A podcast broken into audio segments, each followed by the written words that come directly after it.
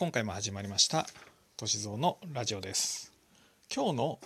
テーマは新卒採用を絞った結果社員がいびつな年齢構成になるという話ですこれは一体どういうことかというとですねまず日本はですねやっぱり社員の首が切りづらい社会なんですね。まあ今ですねあの終身雇用というのがなくなったとは言われていますけれども、まあ、一部の業界ではですねやっぱりまだそうした観光は残っておりますし、まあ、実際ですね5060の方々は、まあ、あとはもうこの会社にずっといようという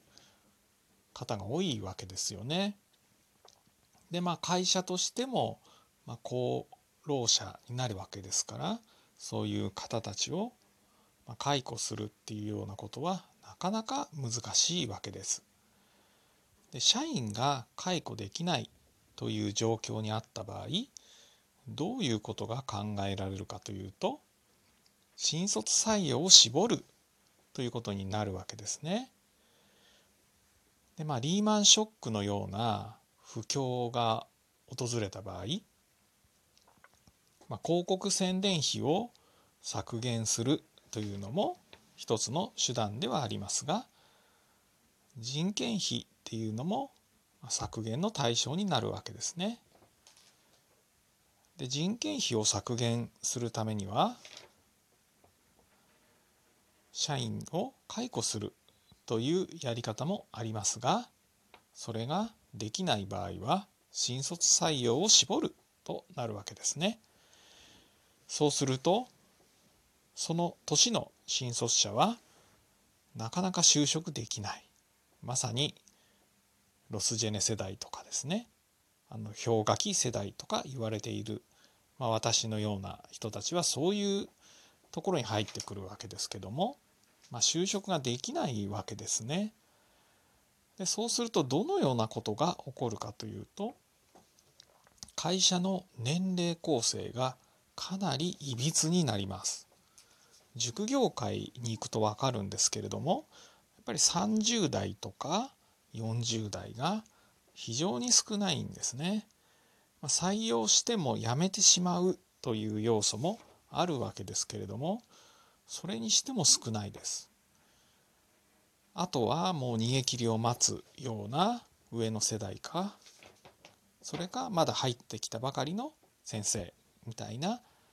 年齢構成になるわけですね。そのような状況の中でやっぱり新卒採用を絞るのは良くないとなる場合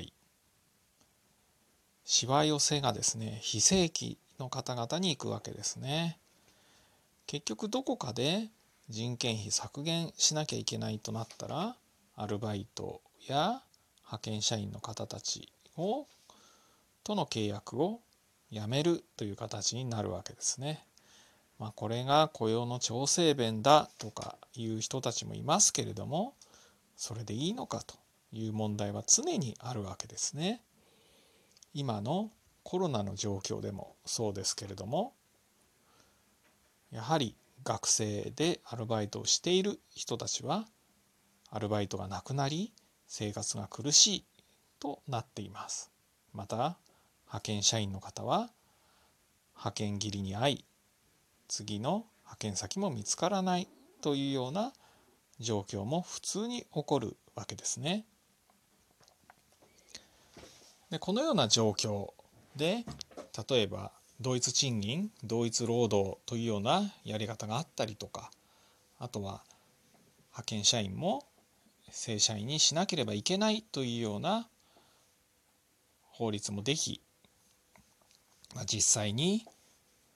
派遣社員から正社員になられている方もいるとは思うんですけれどもまだまだ数としては少ないと思います。そうした中でそれでもやっぱりですね社員を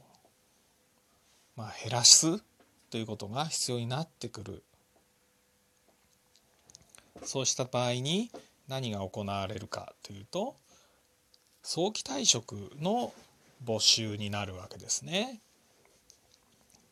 まあ、45歳以上が早期退職の対象になり早期退職に応じれば退職金が上乗せされますなどそういうやり方で退職を促すっていうことをやっていますね。まあ、このやり方であれば、まあ、解雇にはならないということですね。やはりこの集団でこう大量に解雇するというのは今回のコロナの件でもありましたけれども、まあ、タクシー会社で大量に解雇したらやはりすごい問題になりやっぱり撤回されてるわけですね。ですのでやっぱり大量に解雇するっていうのは、まあ、アメリカとかと違って日本では難しいという状況だと思います。でそうした状況の中でまあ日本の場合はですねどうしてもこの年齢というのがなんかまあ重視されるんですね。ですので例えば雇用の流動化を図ろうと言っても、まあ、45歳を超えたらどこの会社でもリストラの対象になってしまった場合次の会社に就職できなくなってしまうんですよね。ということは全然雇用流動化せずにただのまああのね、就職できない人たちを生み出すだけになってしまうんですね。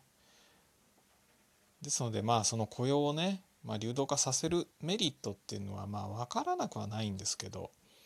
それはやっぱりその次の就職先がしっかりあるでそこに行けば生活できるっていうようなやり方で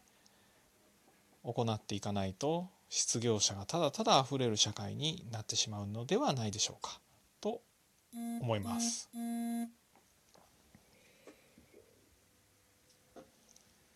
まあ、そんなところで今回はあの新卒採用を絞った結果社員がいびつな年齢構成になるというお話をさせていただきました。また次回お会いしましょう。さようなら。